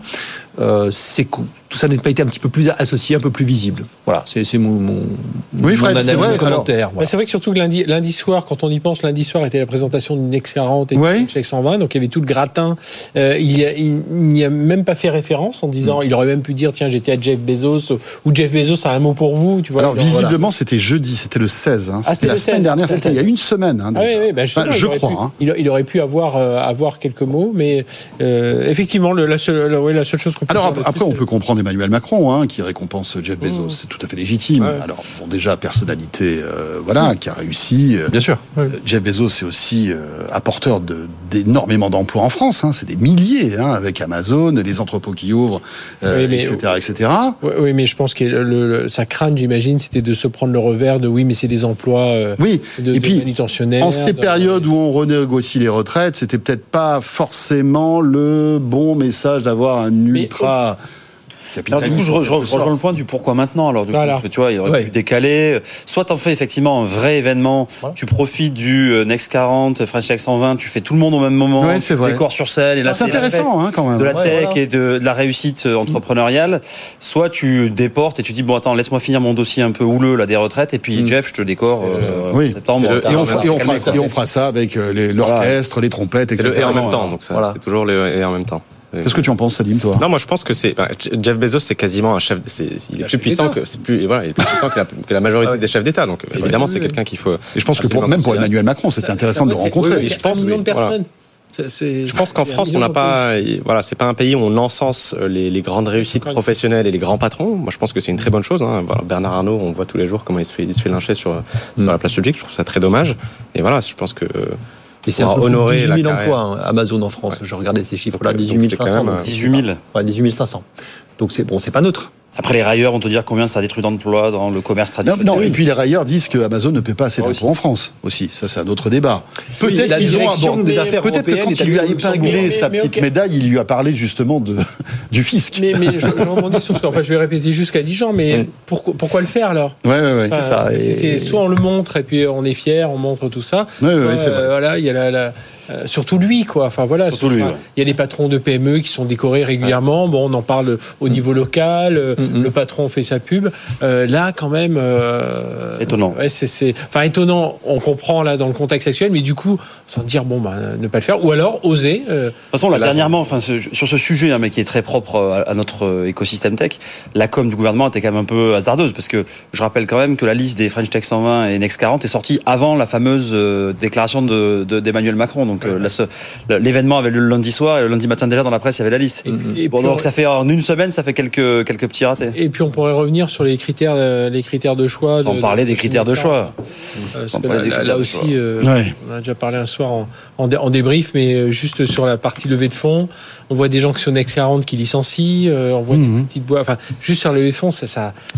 Après, c'est peut-être une photographie. Enfin, moi, Oui, je trouve a que c'est un gros coup de com qui fait que, ben voilà, pendant euh, une année, il y Oui, a mais- 160 boîtes qui sont mises en avant, hein, 120. Oui, oui, mais enfin, comme, comme c'est un gros coup de com, ça veut dire que les- pour les entreprises, pour les startups, c'est un gros coup de com. Il faut ça veut dire qu'elles comprendre. sont prêtes à renseigner un truc de dire, ben voilà, nous on est passé de temps à temps en termes, en termes d'employés. Voilà, euh, de temps à temps. Alors, elles veulent peut-être pas dévoiler leur chiffre d'affaires, mais euh, dire, euh, voilà, no- no- notre croissance, elle est à peu près de ça. Enfin, voilà, donner, donner davantage d'infos que de dire, tiens, bah lui, là, parce que évidemment, on le disait l'autre jour, euh, Miro a disparu du Next 40. Pourquoi ils ont levé 200 millions euh, Ils vont pas lever 200 millions comme ça tous les ans? Donc, euh, euh, Ouais. c'est un peu, il y a, a peut-être d'autres façons de. de, de- Tu trouves que c'est injuste comme, comme euh, on va dire, comme Non, méthode alors, euh, je critique pas le truc parce que évidemment ça met en avant Non, des non, non. boîtes, ça, et puis On a bien montre compris. Tu, le, tu- le tu rôle ne remets, tu ne pas en cause ce classement. C'est la manière en fait dont sont sélectionnées les sociétés. C'est- sont mis en avant quand on dit on a un objectif de tant de boîtes qui vont être euh, qui vont faire une IPO, qui vont devenir cotées.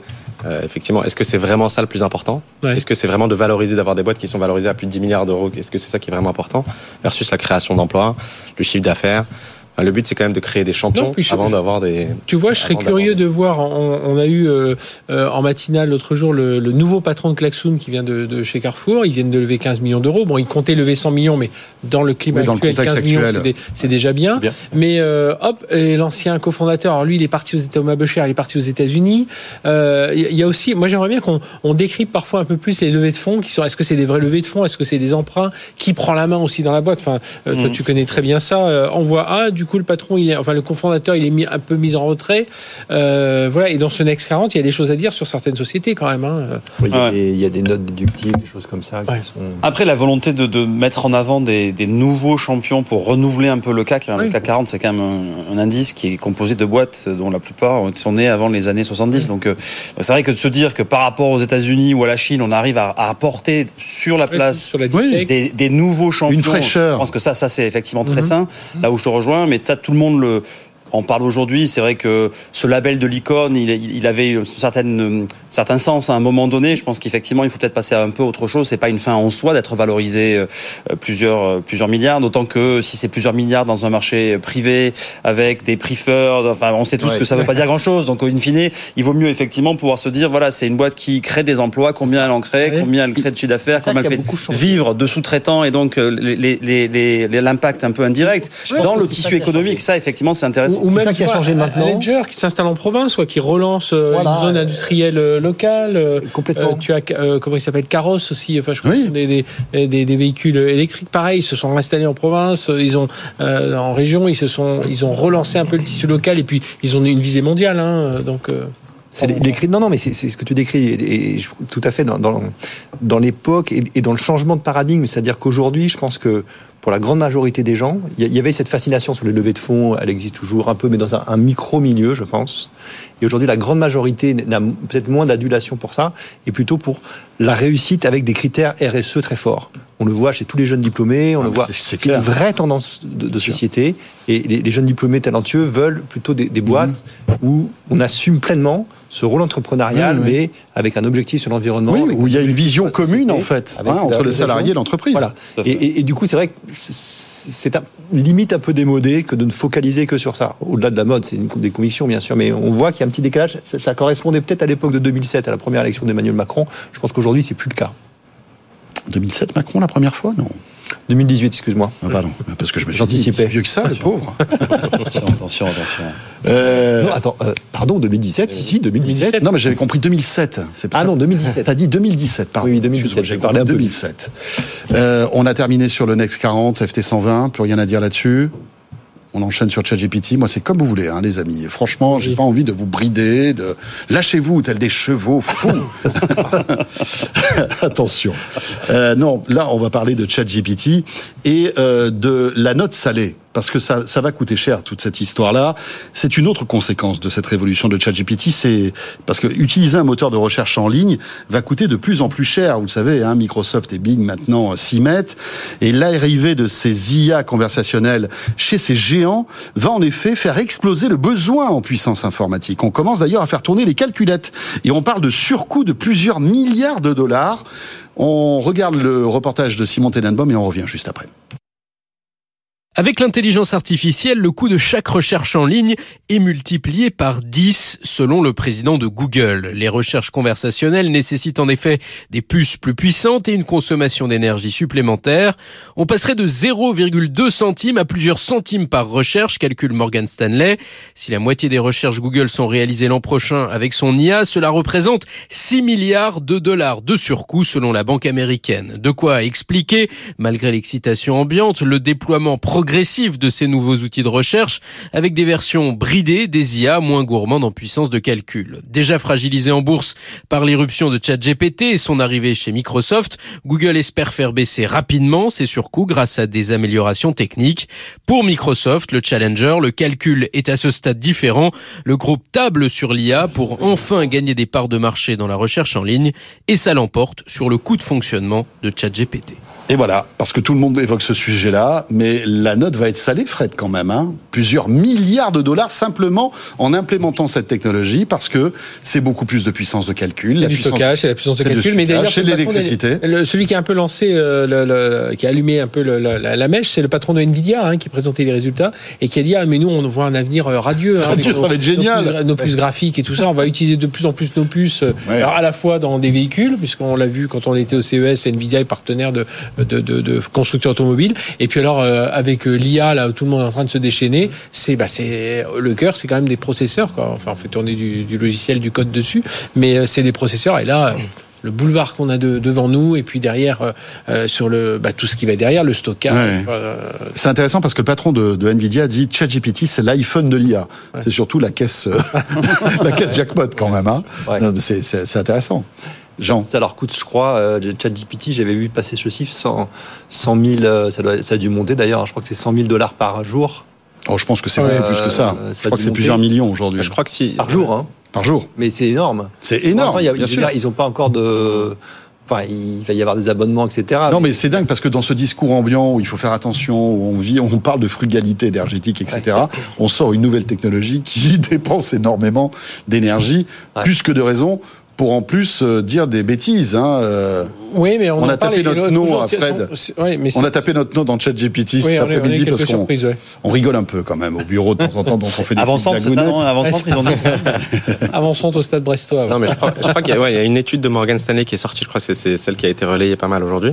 Ouais. Et si Google faisait 100% de ses requêtes sur ChatGPT, ça leur coûterait 100 milliards, je crois que 100 milliards de dollars par an. Sachant que leur chiffre d'affaires, c'est euh, 280 ou 300 milliards. C'est quasiment un tiers de leur chiffre d'affaires. Ouais, c'est complètement délirant. de recherches qui sont. Euh, Mais- mais on comprend. Maintenant, la- la- la- l'arbitrage, ça va être de dire voilà, quel pourcentage on met sur les requests. Évidemment, si vous cherchez la date de naissance de Louis XIV, pas besoin de demander à ChatGPT. Non. On cherche Non. l'indexation classique.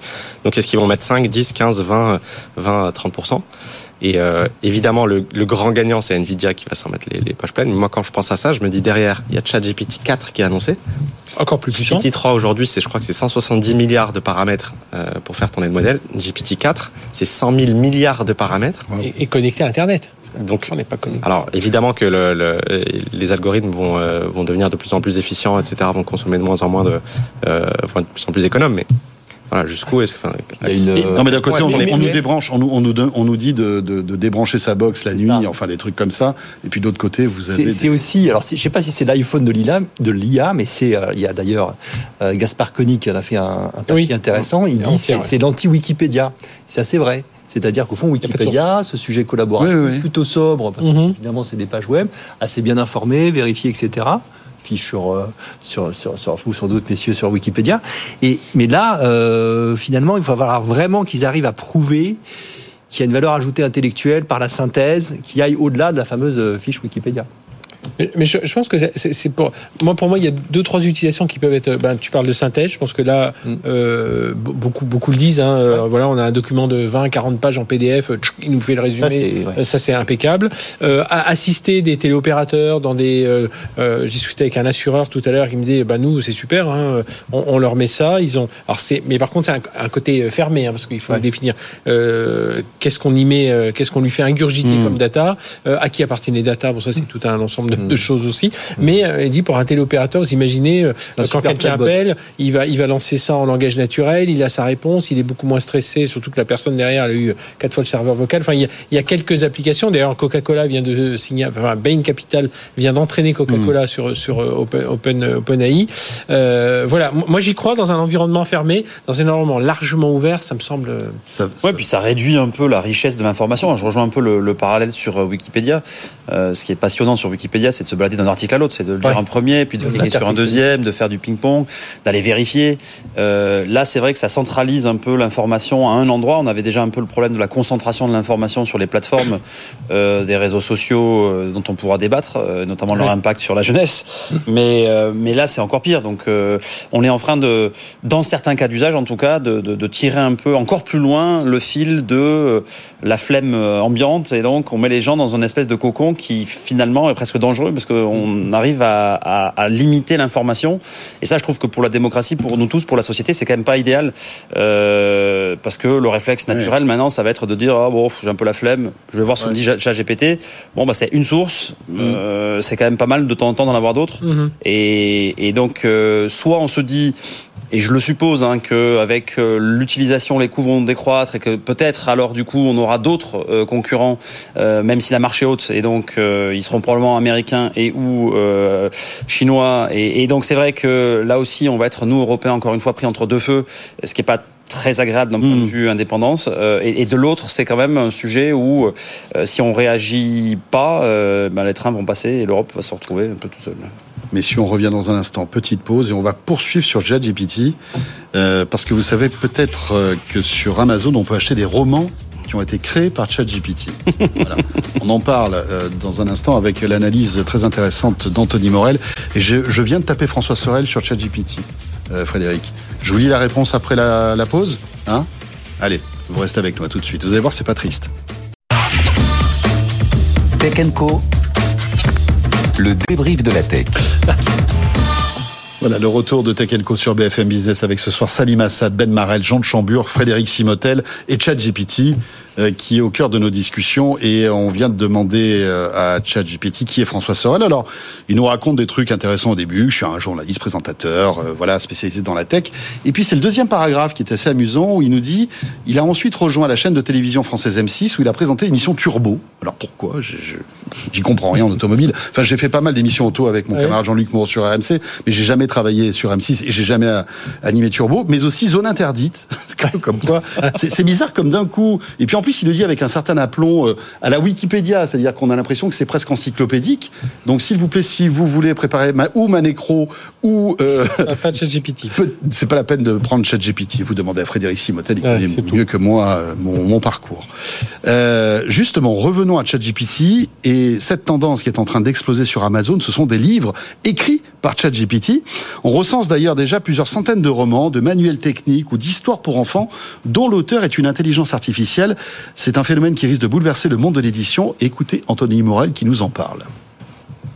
Recette, elle est assez simple à, répliquer. Il suffit de donner deux ou trois éléments de scénario à ChatGPT, de lui demander d'écrire une histoire. On peut même spécifier le nombre de pages et en quelques minutes, on se retrouve avec un, un livre clé en main qu'il ne reste plus qu'à auto-publier sur la plateforme Kindle d'Amazon. On peut même leur demander euh, d'imprimer le livre pour nous. Donc c'est vraiment extrêmement, extrêmement facile. L'agence Reuters recense 200 livres sur Amazon pour lesquels ChatGPT est crédité comme auteur ou comme co-auteur. Ce qui veut dire qu'il y en a beaucoup plus, parce qu'il y a beaucoup de cas où euh, personne n'a cité euh, ChatGPT, mais ça a quand même été écrit par une intelligence artificielle. Et derrière ce, petit business, bah, c'est tout un secteur économique qui va devoir s'adapter. Aux États-Unis, par exemple, certaines revues euh, qui publient des auteurs commencent à refuser toute nouvelle soumission de texte en se rendant compte euh, eh bien qu'on leur propose de plus en plus de contenus qui sont générés par une intelligence artificielle, en espérant comme ça gagner quelques dollars facilement. La guilde des auteurs qui défend les écrivains américains demande aux plateformes de se pencher sérieusement sur la question en partant du principe que les algorithmes vont voler le travail des écrivains.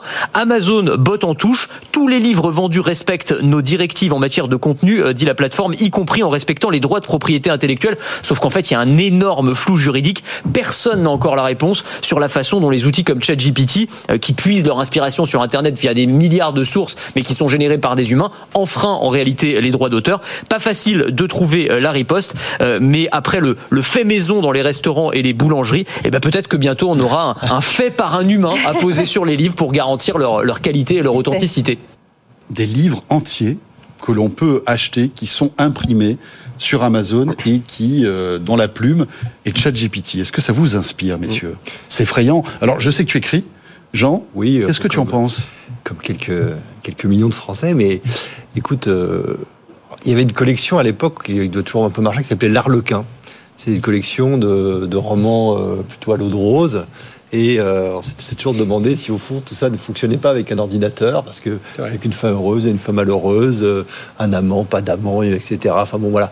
Et on peut imaginer que sur à peu près tous les genres. Tu connais bien les, les- les histoires d'Arlequin, visiblement. Bah oui, non mais moi c'est c'est mon prof de français qui m'en parlait Ah oui. quand j'étais en seconde, et ça m'avait toujours marqué. Je me suis dit tiens, s'il y avait un ordinateur qui créait des romans. Effectivement, aujourd'hui, Ben c'est voilà. le cas, et c'est la grande distinction quand même entre le roman de genre et ce qu'on peut appeler le roman de style, c'est-à-dire euh, une voix, une présence, euh, quelqu'un qui est derrière euh, et qui donne envie de, de lire, parce qu'on sent qu'il y a, il y a- il y a- il y a- il y a de l'humain, mais peut-être qu'on a aussi envie de lire quelque chose qui est bien ficelé, mais je pense qu'on doit sentir le côté plus, plus décharné.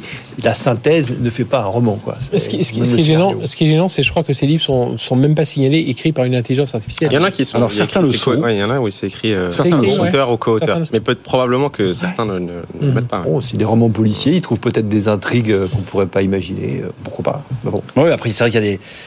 Tu en parlais, il y a des recettes qui marchent et c'est vrai Ouais. dans la musique depuis, depuis plusieurs années maintenant où on sait très bien que les morceaux de Ouais. plus de 4 minutes marchent moins bien que ceux de moins de 3, qu'il faut plutôt mettre deux euh, couplets et un refrain, qu'il vaut mieux mettre une star euh, d'un style et une star d'un autre style, ce que font les Américains très bien avec toujours en latino, en americano et hein. Ouais, oui. donc bon, on sent bien qu'il y avait déjà un peu une industrialisation de la Mhm. production artistique pour les masses. Donc effectivement, est-ce qu'on peut faire du mass market de livres avec ChatGPT? Probablement. Donc et oui, il y a un côté mathématique. le roman de le roman de gare quoi. Il y a C'est un côté mathématique, euh, il y a, il y a Borges, par exemple, il- parlait du tab- tableau de Mendeleïev, le fameux tableau de, de, de- de- de physique-chimie appliqué à des intrigues romanesques.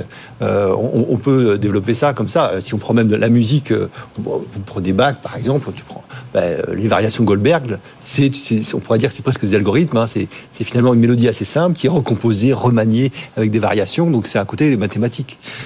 Non, mais après, on peut imaginer, pourquoi pas, des romans euh, que l'on pourrait créer à la demande. Finalement, vous avez envie, je sais pas moi, d'un roman d'anticipation qui se passe en 2050 avec une histoire d'amour, euh, peut-être euh, une exploration spatiale, un petit peu d'horreur, etc. Vous donnez tous ces ingrédients. ouais.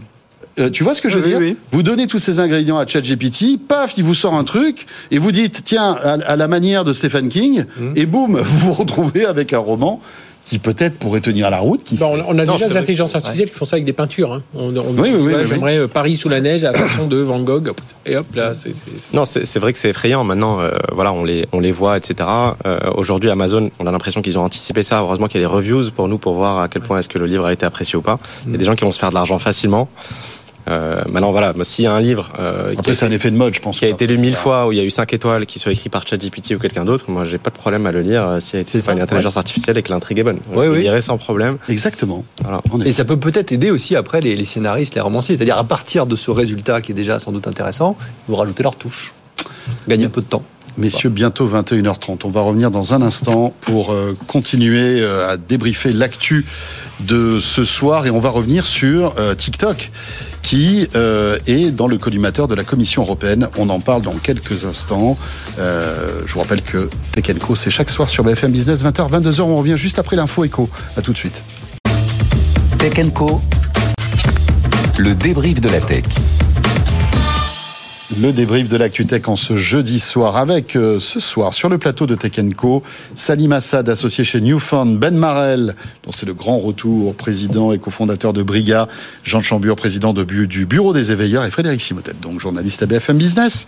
Euh, Frédéric, on va évoquer maintenant ces, ces études qui mettent en avant en fait l'addiction des réseaux sociaux auprès des jeunes. Alors l'addiction, mais aussi après évidemment tous les travers, hein, c'est-à-dire le harcèlement, euh, les, les- situations de, de, de, comment dirais-je de, de, faiblesse mentale. Enfin, ça, ça, ça, ça- l'hypnotisme aussi que, que ça provoque. Hein. Je sais pas si vous avez vu. Enfin, même j'ai testé TikTok, on, on voit plus le temps passer.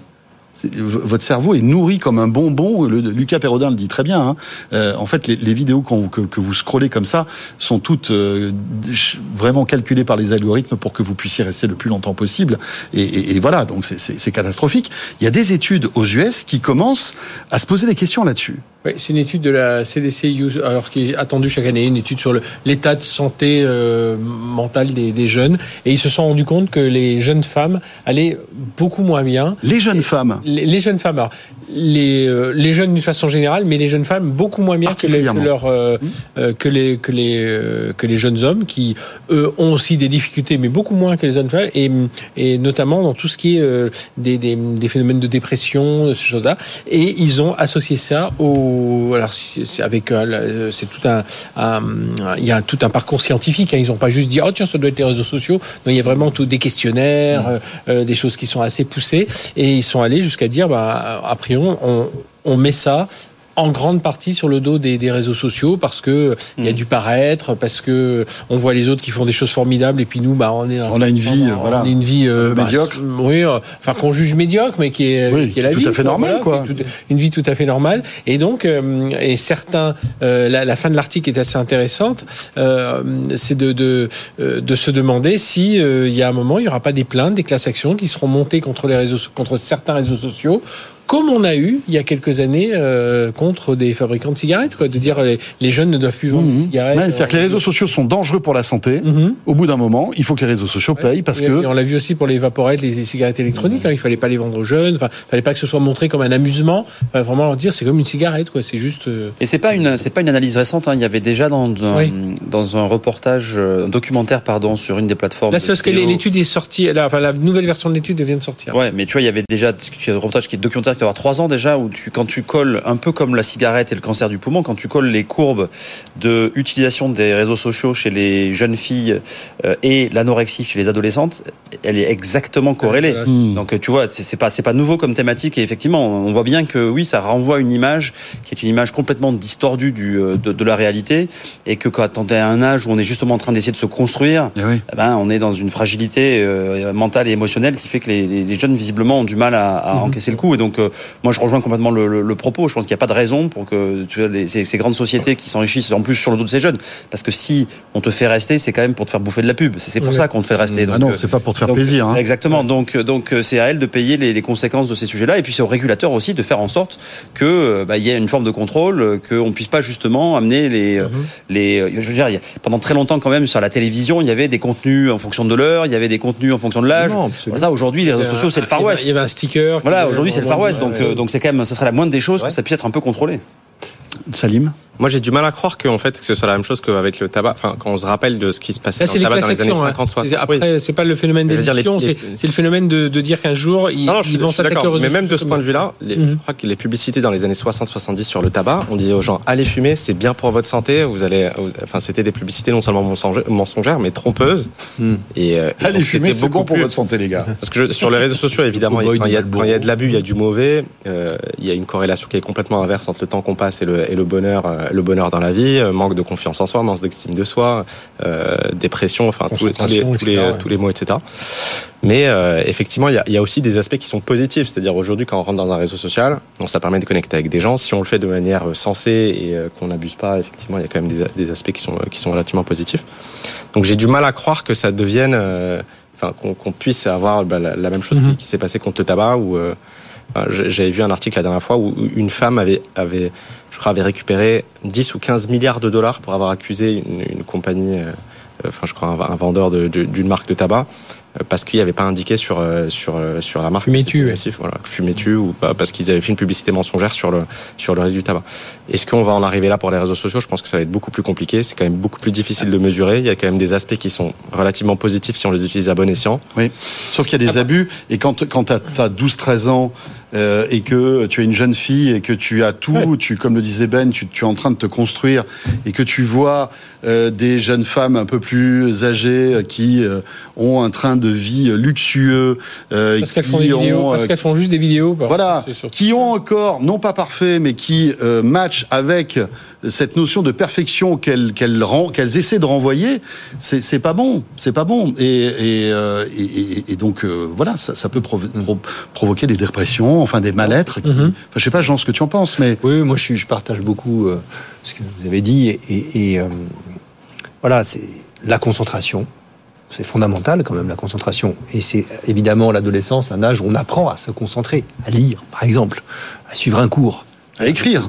Et à écrire, c'est quand même des, des- des- des éléments absolument nécessaires pour une réussite professionnelle, une réussite sociale, la, la réussite qu'on souhaite. Bon.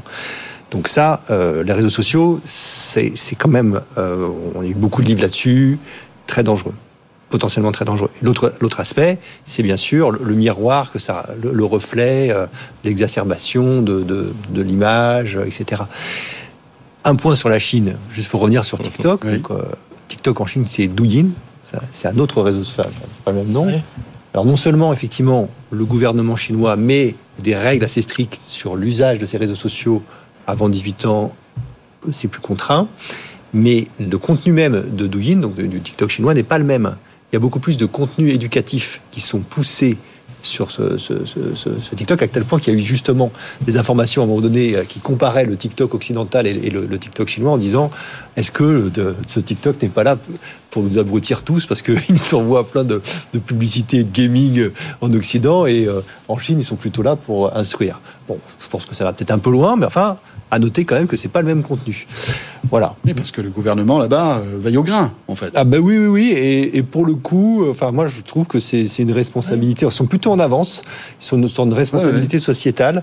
Et nous, on est encore un petit peu trop dans la fascination, je trouve, pour, pour un certain nombre de, de dirigeants. Oui, Euh, c'est voilà. vrai que le- le- comme le nom l'indique, c'est quand même un social média et que historiquement les États ont toujours contrôlé les médias d'une façon ou d'une autre. Donc euh, sans être dans la censure, bien sûr, mais il faut arriver à ce qu'il y ait une forme de contrôle. Quand on, on regarde le temps passé par les sur les réseaux sociaux aujourd'hui, euh, bah, ouais, c'est c'est dangereux qu'il n'y ait pas une forme de. de, de- Ouais, de- Le mot média est terriblement traître. Terriblement traître. Média, médium, c'est l'intermédiaire. Donc l'intermédiaire, c'est celui justement, c'est le journalisme, ce sont les médias, c'est ceux qui sont là pour analyser, faire le prisme et décider. Les réseaux sociaux ne sont pour moi pas du tout des, des médias sociaux. Et puis, C'est tout le monde qui s'exprime. et puis, Malheureusement, c'est là, que- c'est là que les jeunes vont rechercher l'information. Et c'est vrai. Malheureusement. Donc on peut dire, in fine, c'est un média parce que tout le monde va chercher. C'est vrai, mais il y a quand même une grosse nuance. Ils vont chercher l'information et puis il y a une méconnaissance d'une façon générale du, du- du public, des parents, hein, des parents, des profs, où souvent quand on voit quelqu'un sur un écran, on se dit ça y est, il est intégré dans le, le monde du futur. Euh, souvent, on, on entend souvent ça. Mais lui, ah, mais il est sur des écrans depuis, euh, il, il- il va devenir développeur informatique. c'est il, est, il, est, il, est, il est sur les écrans depuis 5 ou 6 ans. Euh, non, en fait, il ne deviendra jamais. euh, il fera autre chose. totale, ouais. Et c'est, oui, non, mais cette illusion C'est de dire que comme il manipule très vite, alors ça va changer avec les générations euh, euh, qui arrivent, mais je pense qu'il y a ça aussi, c'est que souvent on laisse, euh, euh, voilà, les, des grands-parents peuvent laisser leurs enfants, leurs, leurs petits-enfants quand ils sont là sur les écrans à fond, dire oh là là, ils sont forts, ils sont, ils manipulent ça avec une dextérité.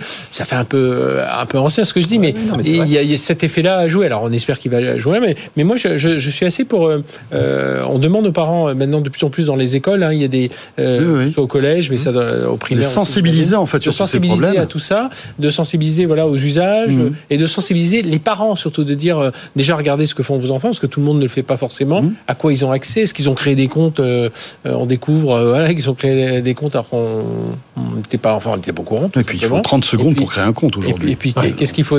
Et derrière, c'est peut-être là où il faut une réglementation. Tu vas savoir que quand un gamin de 12 ans peut créer un compte Snapchat. euh, euh, je suis désolé, mais là, euh, je vois le patron de Snapchat, je lui dis Non, c'est pas normal. je pense qu'on est tous d'accord sur le fait que les, les mots sont, sont gravissimes, mais les solutions sont très compliquées. Enfin, on, Oui.